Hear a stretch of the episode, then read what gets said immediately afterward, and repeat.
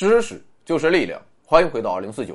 本节目由劳斯莱斯独家冠名播出，本节目音频由喜马拉雅独家播出。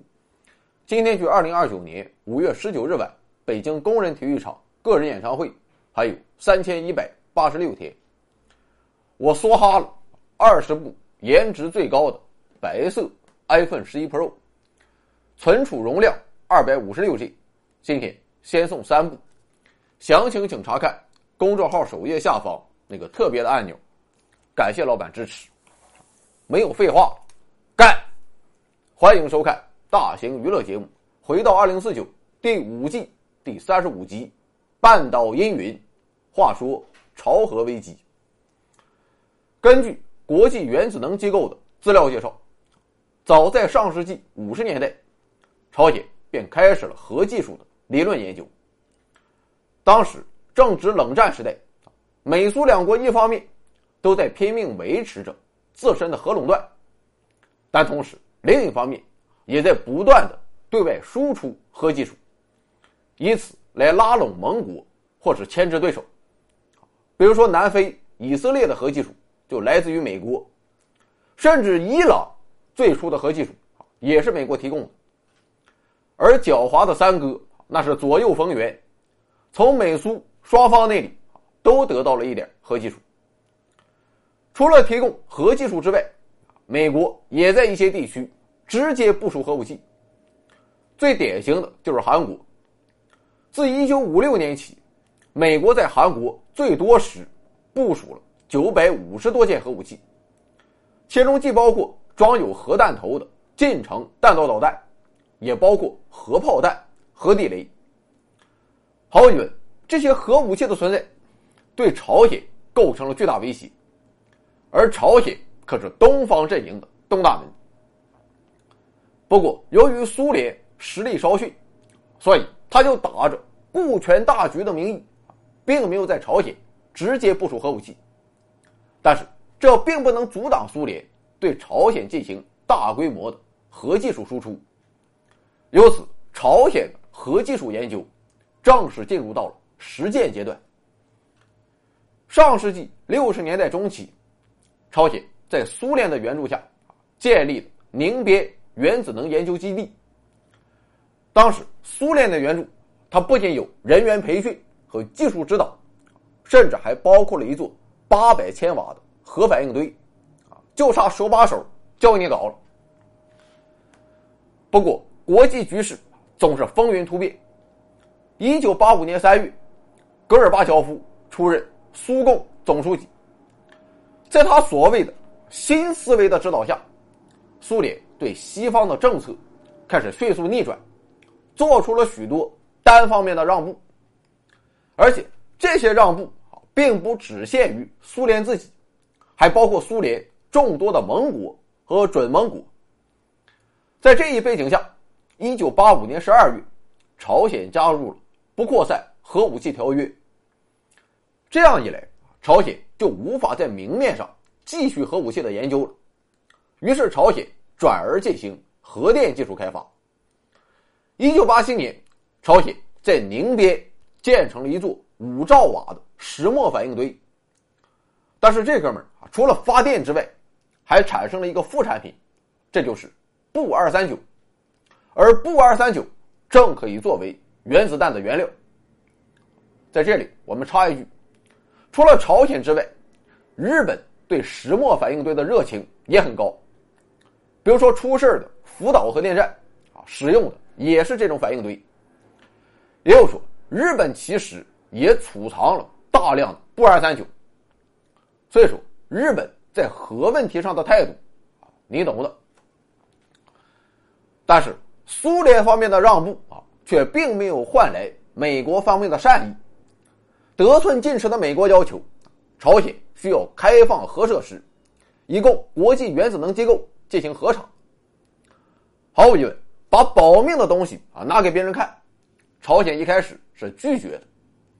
但是迫于美国的淫威以及戈尔巴乔夫的软弱，朝鲜最终还是同意了美国的无理请求。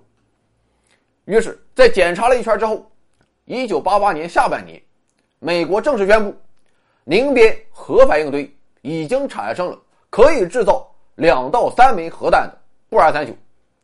就这样，朝核问题第一次走进全球视野。其实，客观的看，就算朝鲜拥有这些钚二三九，也难以在短时间内威胁美日韩。毕竟，材料是一回事生产又是另一大难关。再说了，要想把核弹打到美国、日本，朝鲜还缺少关键的导弹技术。要是靠飞机投送，朝鲜怕是也突破不了。美国的空中封锁，而美国之所以如此的行动果决，无非就是想趁着苏联和东欧的乱局，彻底解决掉所有的东方阵营国家，而作为桥头堡的朝鲜啊，自然也就成为了美国搂草的同时要打掉的兔子。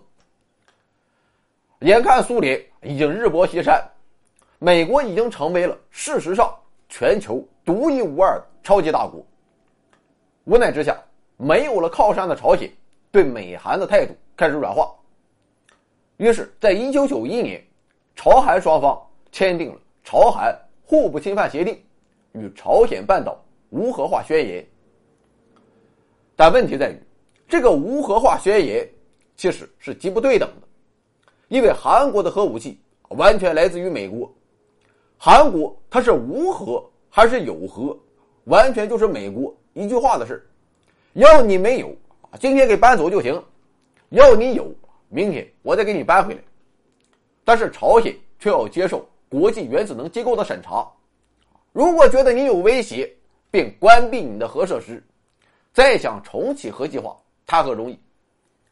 所以协议一经签订，朝鲜其实就有点后悔了。而从一九九二年五月到一九九三年二月。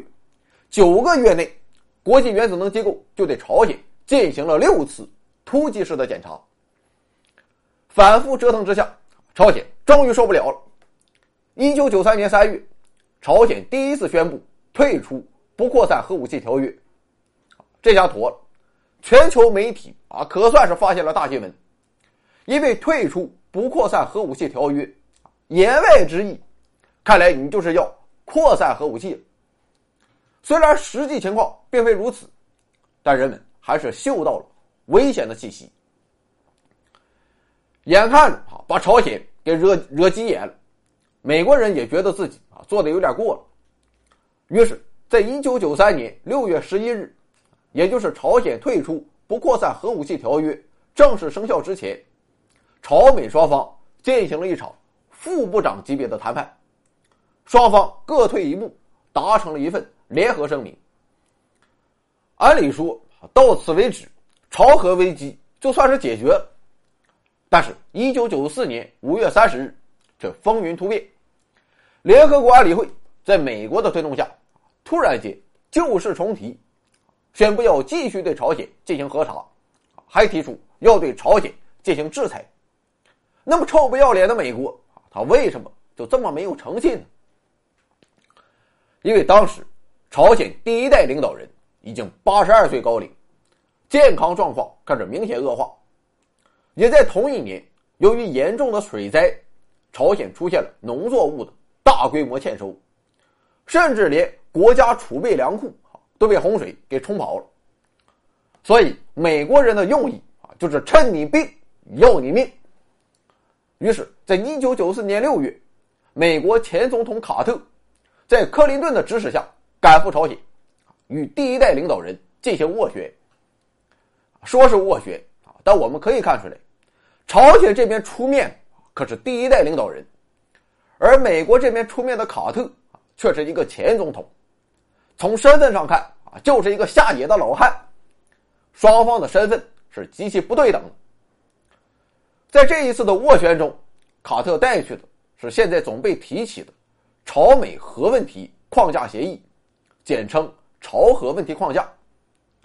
其中规定，美国将向朝鲜提供一到两个清水反应堆，以取代朝鲜现有的石墨反应堆及有关设备。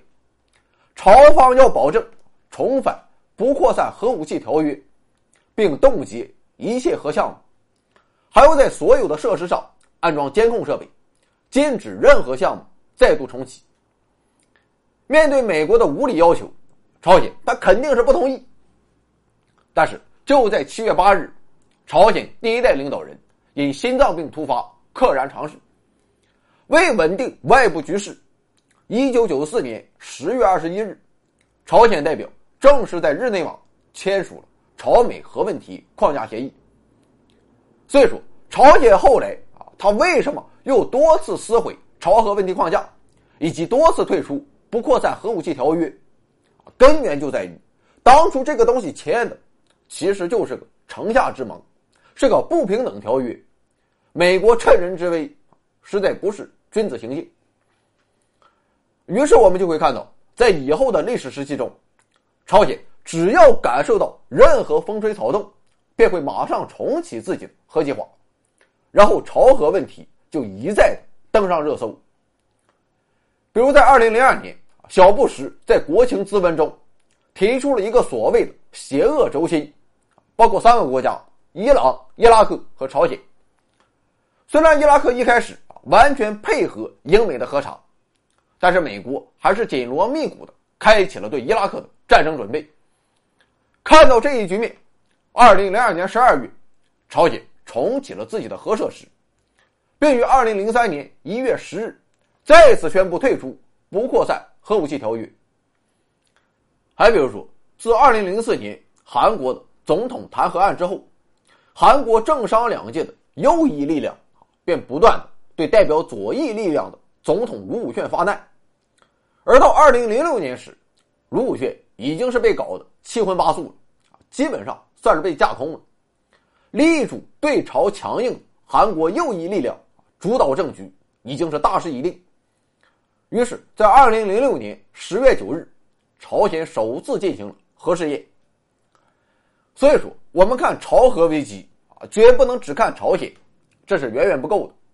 必须把它放在整个国际局势的变化中去分析，至少也得看东北亚的局势。同时，我们也了解到，朝鲜发展核技术啊，并不是说啊，我就是要威胁世界和平。很多时候，它确实是迫于内外压力，不得已而为之。而这个压力正在于国家安全。所以，现在我们就看一下朝鲜严峻的安全局势。在九十年代之前啊，朝鲜可以依靠东方阵营的核保护伞以及常规军事力量获得支持，这使得朝韩双方在军备质量和军备数量上基本处于持平的状态。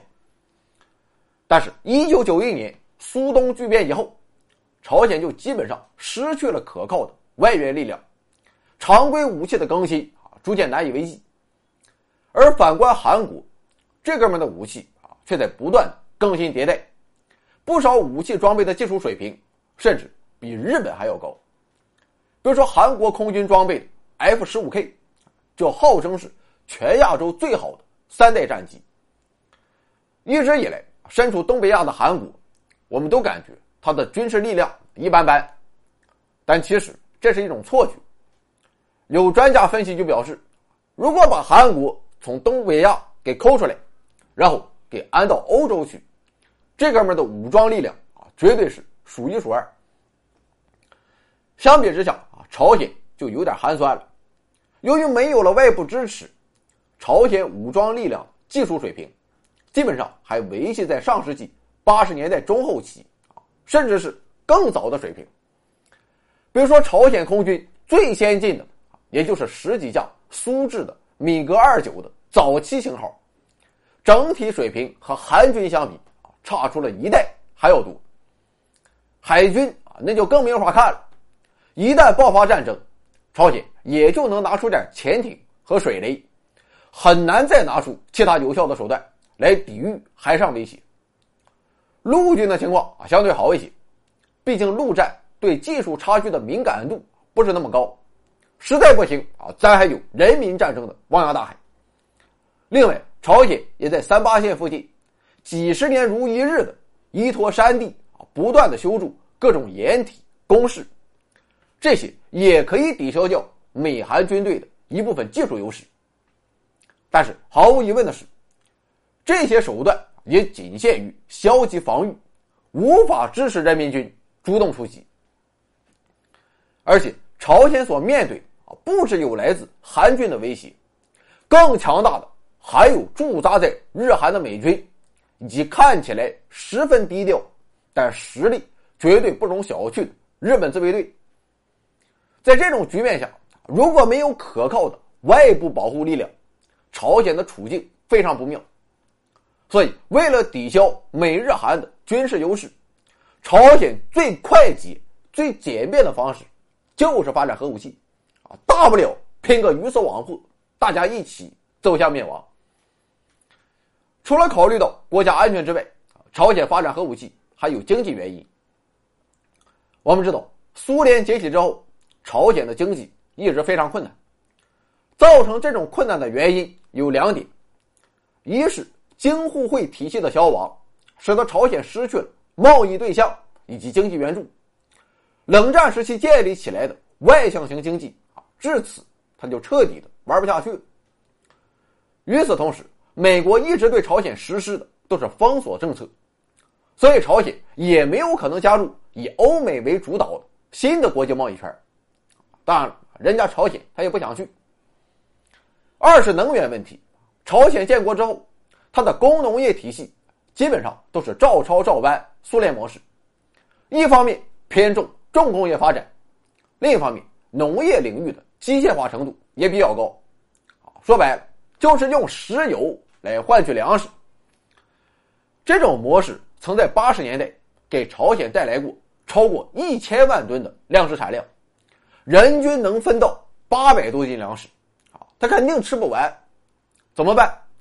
出口到京沪会其他国家，所以当时朝鲜的经济十分发达。人均 GDP 高达一千美元，啊，这是什么概念？要知道，直到二零零三年，我国的人均 GDP 才达到人家朝鲜八十年代的水平。所以，八十年代的朝鲜其经济状况那是完爆韩国，甚至可以说比肩日本。但问题在于，朝鲜虽然资源比较丰富，却偏偏没有石油，所以苏联解体。便导致朝鲜失去了原油的主要来源。由此可见，归根结底，朝鲜要发展经济，一是要解决开放问题，二是要解决能源问题。人口它倒是没有什么问题。至于开放啊这个问题还是复杂，朝鲜短期内也很难迈出这一步，所以他就把着眼点落在了能源之上。当然了，没有油，硬挖。你是挖不出来的，等植物腐烂再变成石油，这他妈也等不起。所以，为了弥补能源缺口，降低对外界石油供应的依赖，又好又快的方式就是发展核电技术。那么，靠谁来发展核电技术呢？一开始，美国向朝鲜抛出了橄榄枝。前面说到，在克林顿时代，朝鲜与美国达成了城下之盟。虽然有点不平等，但美国还是承诺，在二零零三年之前，向朝鲜提供两座清水反应堆，以取代朝鲜石墨堆。这个清水反应堆啊，发电那是妥妥的没有问题，但是要干其他的啊，就没有什么指望。当然了，狡猾的美国啊，并不打算自己掏这个钱，而是转嫁到了日韩身上。毕竟日韩才是面对朝鲜核威胁的最前线。除此之外，美国还承诺每年向朝鲜提供五十万吨重油作为燃料。可以说啊，如果事情真能这样发展的话，只算经济账，朝鲜还是划算的。同时，朝鲜的核计划啊，也算是以另一种形式起到了作用。但问题是，美国人给朝鲜的承诺啊，其实就是个空头支票。二零零一年，共和党上台之后。以小布什为首的右翼保守派，便成为了美国的政治主流。而当时的美国可被机遇与挑战并存。一方面，冷战结束、苏联解体所带来的红利，让美国在两千年前后达到了登峰造极的状态。但是另一方面，纳斯达克市场泡沫也在逐渐显露，欧洲也在紧锣密鼓的通过发行欧元来整合欧洲，以此来挑战美国霸权。就在这样的背景下，美国又打算毕其功于一役，来稳固自己的霸权地位。于是，在一九九九年，科索沃战争爆发；二零零一年，阿富汗战争爆发；二零零二年，小布什更是抛出了“邪恶轴心”的概念，指名道姓了，我就是要拿下你伊朗、伊拉克和朝鲜。所以，今天我们再回头看阿富汗战争与九幺幺事件。确实很是耐人寻味。毫无疑问啊，在这一大背景之下，朝鲜指望着美国去履行承诺，无异于天方夜谭。所以，朝鲜只能依靠自己。事实上，直到今天，美国当年承诺的两座清水反应堆的烂尾工程啊，还一直撂在朝鲜在那摆着，时刻提醒朝鲜人民，命运终究是要掌握在自己手中。所以，朝鲜发展核武器啊，还有着更为长远的考虑，这就是在众多的大国之间，实现等距离外交。又说，我朝鲜啊，不倒向你任何一个国家，如此一来，便可以在大国纷争的国际格局中独善其身。我们可以想象一下啊，这样一个场景：说在 A、C 两个大国之间，存在着一个地处要害的小国。B 国，如果 B 选择一头扎到 C 国一边，那么 A 国眼看没有了拉拢的希望，便会全力的对其进行压制。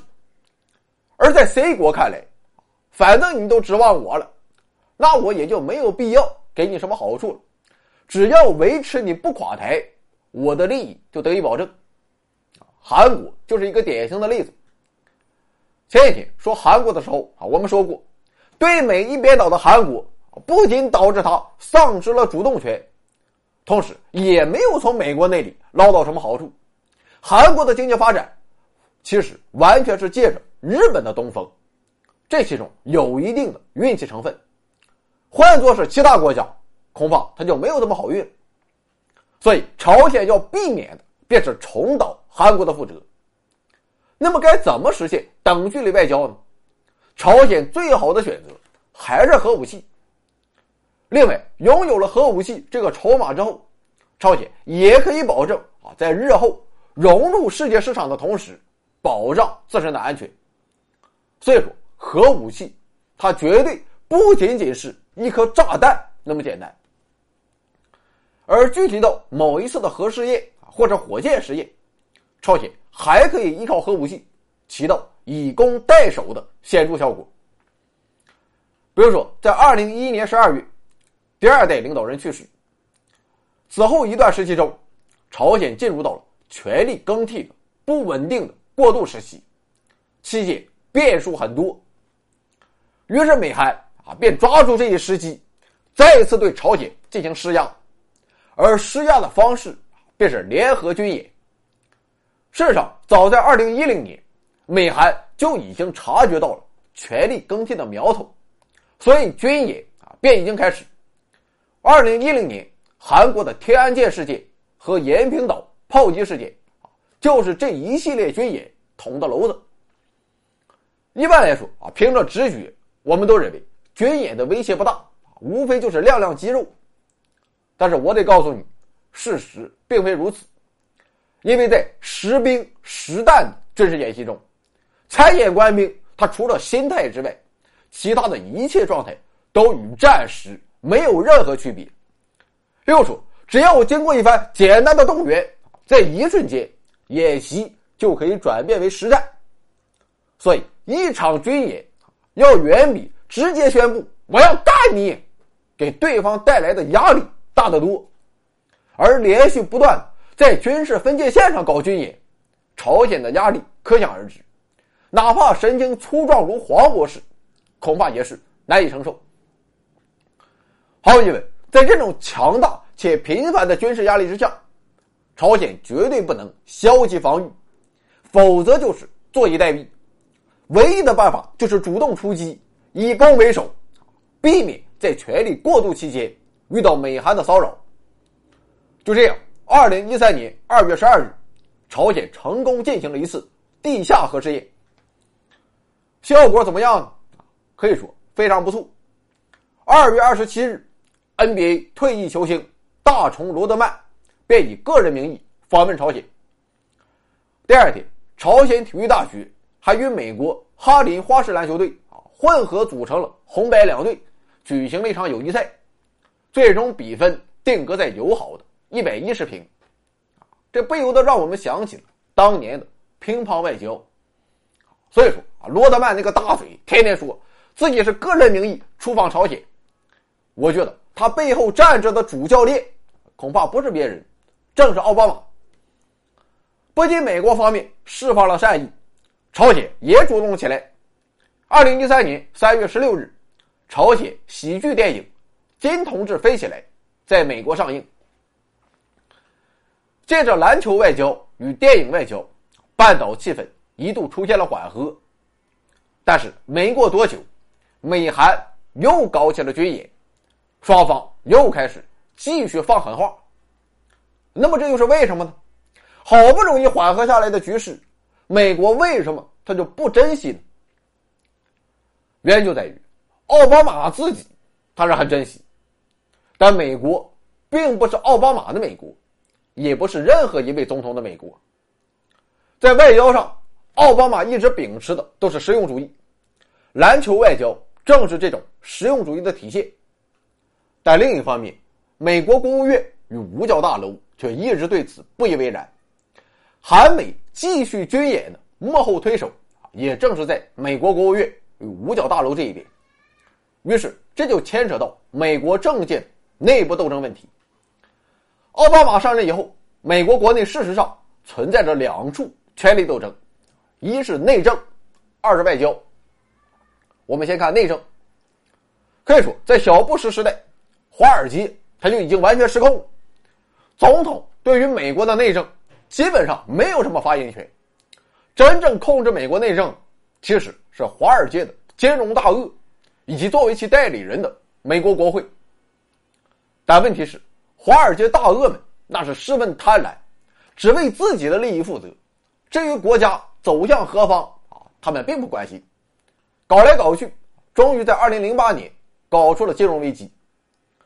所以奥巴马在上台之后，便一直强化白宫对大财团，特别是金融财团的影响力。于是这才有了奥巴马医改以及美国政府强化对金融的监管。而发生于二零一一年的。占领华尔街行动，白宫对此也是默许的。真正的打压其实来自纽约。我们再看外交权的斗争，在小布什时代，白宫、美国国务院和五角大楼沆瀣一气，联合在慢慢放火，然后由华尔街负责消化被赶到美国国内的各种资本，同时美国庞大的军工产业也是开心到起飞。大家之间一直都是非常默契，但是你奥巴马这么一搞，算是彻底惹毛了华尔街。虽然从国家的长远利益来看，金融财阀必须要控制住自己的贪欲，但是他们显然不乐意，所以白宫与华尔街就再难搭配合了。如此一来，还想与华尔街继续狼狈为奸的美国国务院，其与白宫的权力之争就日益明显。而美国国务院的首长正是国务卿，所以我们就看到，当年希拉里那个老娘们那是频繁亮相，还常常和奥巴马唱反调，原因正在这里。除了国务院之外，外交权力之争的另一个主角便是五角大楼，啊，也就是美国军方。理论上看，美国实施的是兵将分离的体制，也就是说，军队的。战时指挥权与平时指挥权啊，那是两套机构。但是美国成天打仗，军队常年在外，所以这就让兵将分离失去了实际的意义。事实上，美军不仅是兵将合一，甚至在一定程度上出现了军政合一的问题。又说，军方高层除了拥有指挥权之外，还有一定的外交权。美国很多驻外。战区司令部在当地国家可以先斩后奏。另一方面，美国军方又与美国国内的军工集团形成了密切联系，这样他又得到了一部分经济上的权利。如此一来，美军便形成了一个军事、政治、经济三位一体的独立小王国。这玩意儿有点像唐朝的节度使，虽然他们还不至于搞出美国版的安史之乱，但确实在一定程度上弱化了联邦政府的权力。所以我们就明白，奥巴马上任之后，他为什么一直致力于从伊拉克和阿富汗撤军。事实上，相比于华尔街啊搞出来的金融危机，美军在海外的花销并不算多，就算省下来，也补不了美国经济的巨大缺口，杯水车薪啊，没有什么用处。而奥巴马坚持撤军，正是希望通过结束战时状态，来恢复美军。军政分离的状态，从而强化白宫的权力。毫无疑问，这就激化了总统与高级将领之间的矛盾。那么具体到朝鲜半岛，奥巴马想缓和局势，但军队显然不想顺着总统的意思来，因为半岛局势的稳定，就意味着太平洋战区司令部的权力将被剥夺。这样我们就明白，朝鲜半岛局势为什么在短暂的缓和之后。他马上又紧张起来，因为与白宫对抗的是强大的华尔街、五角大楼、美国国务院以及美国军工集团。总结一下，就是六个字：奥巴马不容易。好了，我们再说回朝鲜。事到如今，我们现在完全可以说，通过百折不挠的自我奋斗，朝鲜已经事实上拥有了原子弹。那么问题就来了。拥有了核武器的朝鲜，真就可以自立自强于世界民族之林吗？或许未必。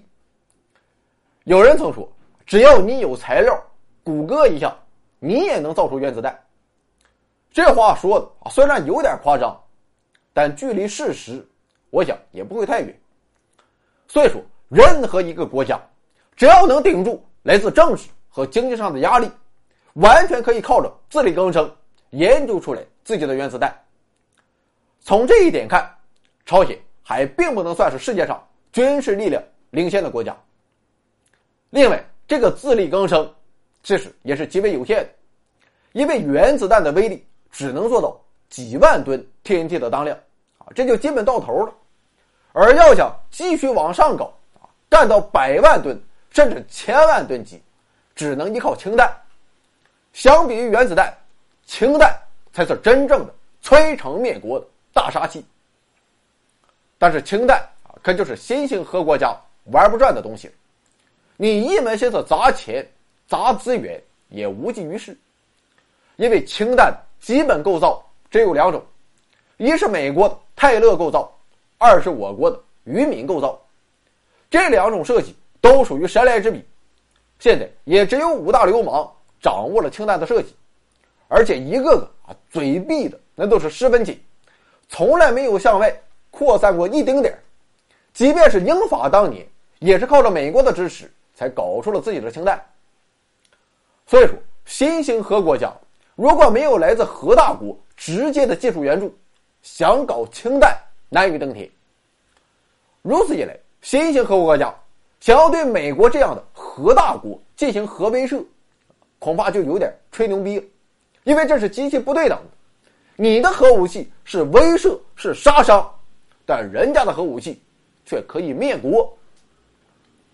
不仅如此，核大国手中还掌握着其他国家根本无法企及的第三代核武器，这就是中子弹。相比于氢弹，中子弹没有那么强的杀伤力，但是却可以通过中子辐射杀人于无形之中。这么说，在某个城市。扔一两颗过去，说不定半月二十天，遭受攻击的国家他都不知道发生了什么，眼看着老百姓一个个痛苦倒下，却只能一脸懵逼。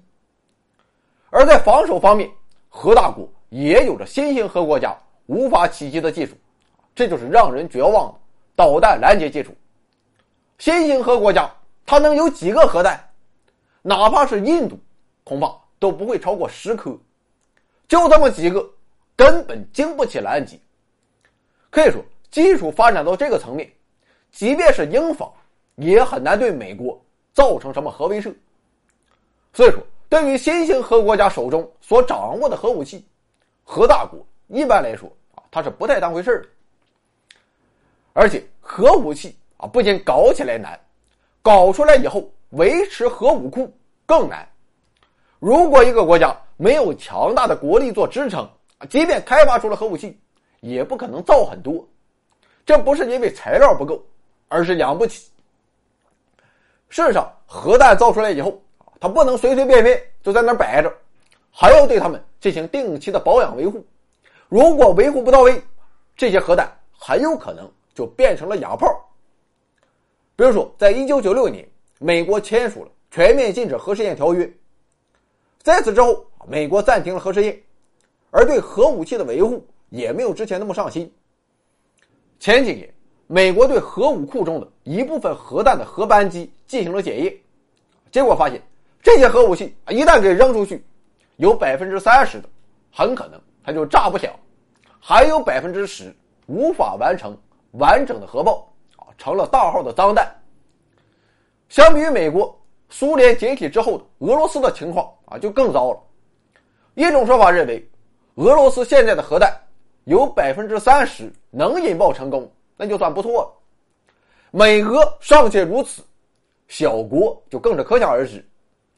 另外，对于小国来说，它的国土面积也决定其与大国之间进行核对攻也存在明显的劣势。他手中少量的核武器，可能。只会让对方在局部付出比较重的代价，但是对其自身来说，结局可能就是亡国灭种。所以说，朝鲜核试验成功，确实是半岛局势发展进程中的重要事情，但其影响啊其实是有限的。即便朝鲜拥有了一定数量的原子弹，对他来说，真正的价值是一旦未来面临外敌入侵，对方。会因为这些核弹所带来的不确定性而有所顾虑，但是绝对不会扭转战局。所以，小国通过核武器所能得到的，无非就是一个最低限度的安全保障。当然了，有还是总比没有强。就比如说伊拉克和利比亚，这个俩也都动过研究核武器的念头，但是在美国的压力下，最终都放弃了。结果我们也都知道，这两个国家并没有因为放弃核武器而逃出美国的魔爪，最终还是被双双拿下。原因就在于他们的战略位置和石油资源都在那摆着，这叫什么？这就叫怀璧其罪。试想一下，如果伊拉克和利比亚拥有原子弹的话，暂且不谈有几枚以及能不能发得出去，但至少会让美国感到忌惮。恐怕萨达姆和卡扎菲，他最后也不能死的那么惨。朝鲜也一样，他不发展核武器，美国就会放过他吗？恐怕未必。所以在此，我们也要衷心祝贺朝鲜成为了有核国家，也祝福朝鲜半岛安定团结。好了，最后一个问题：面对一个有核武器的邻居，我们究竟该如何应对呢？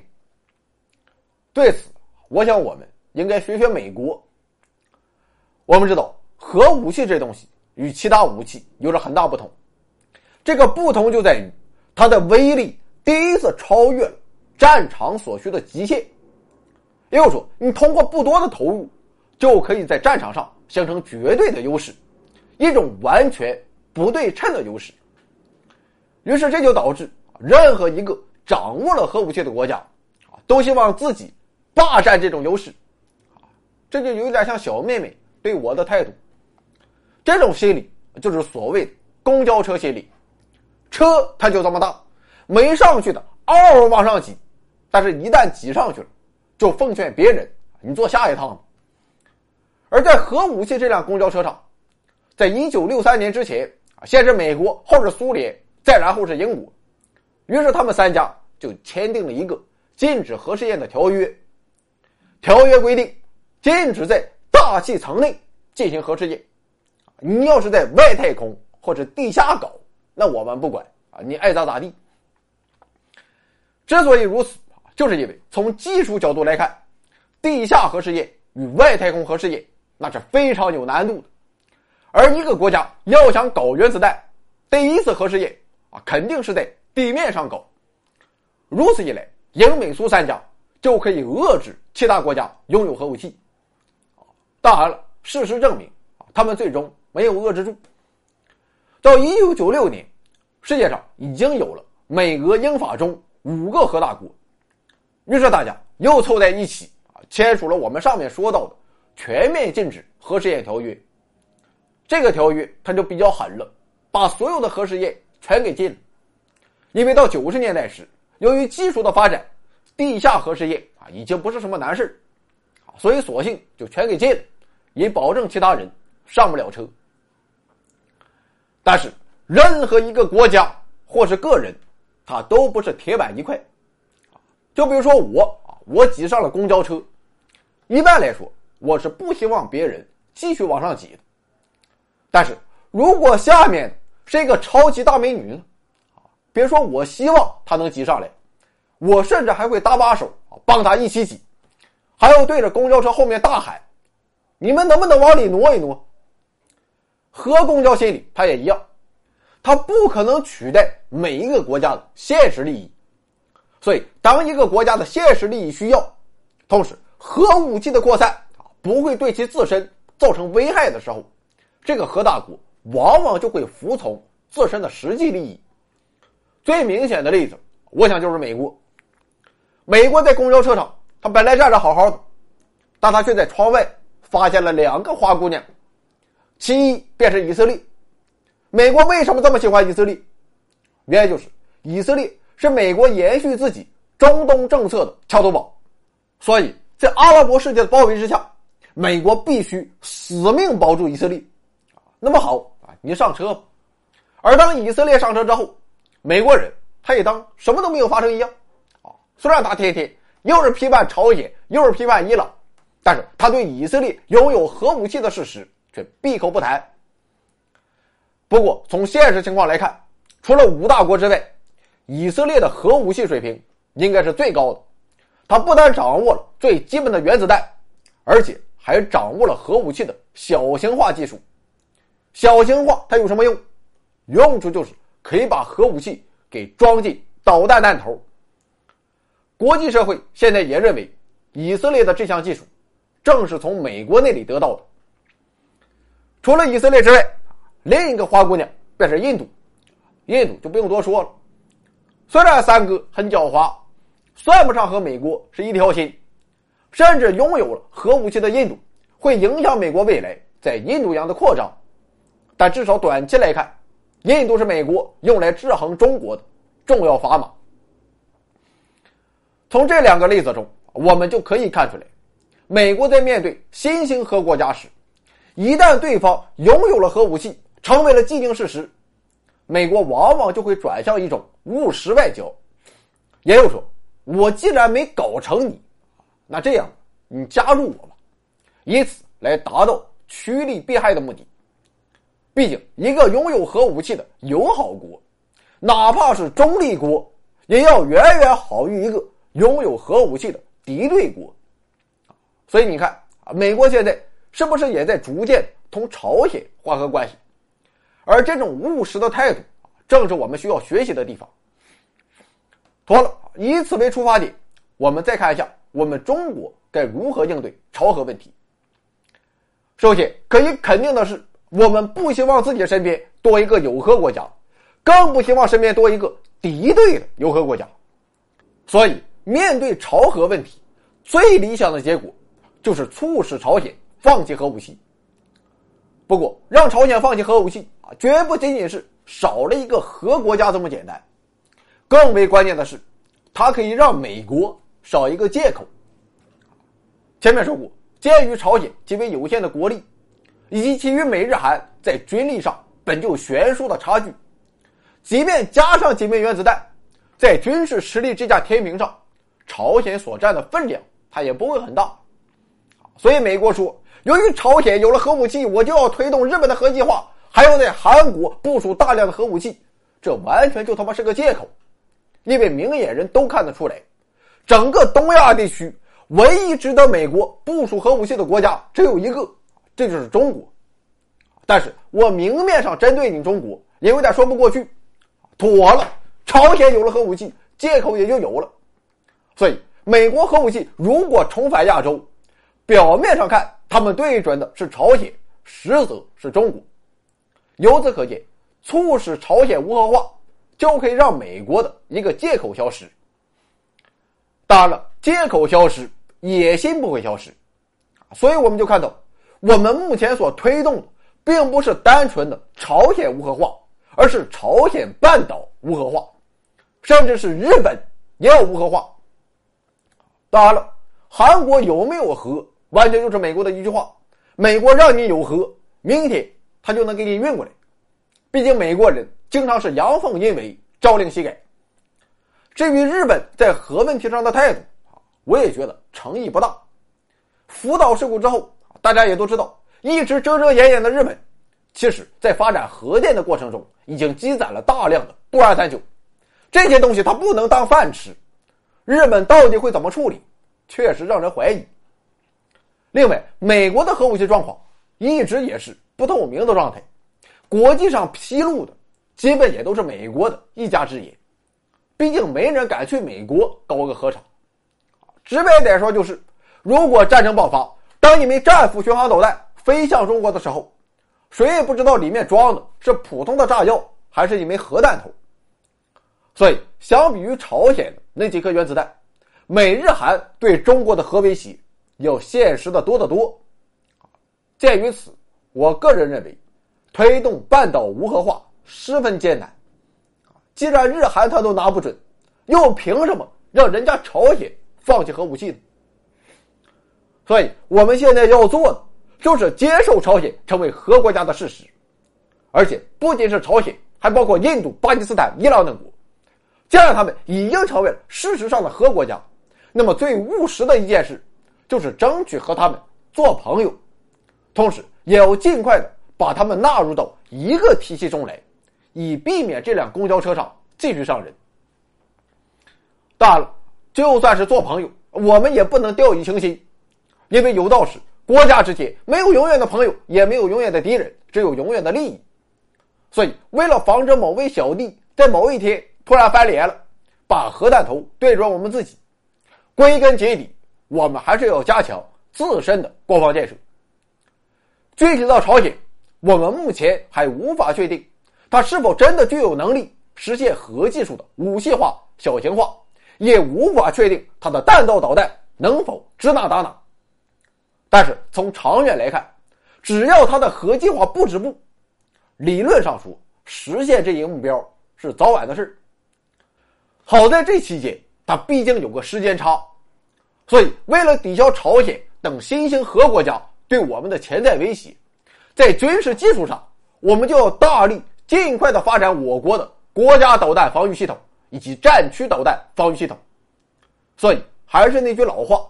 只要自身实力强，甭管你是核大国还是新兴核国家，他跟我又有什么关系呢？我都是公交车司机了，我还管你上来几个人你别影响我挂档就行了。各凭本事，各看天命吧。最后，预祝半岛长久和平、繁荣昌盛，世界人民大团结，万岁！英特。那就男儿就一定要实现。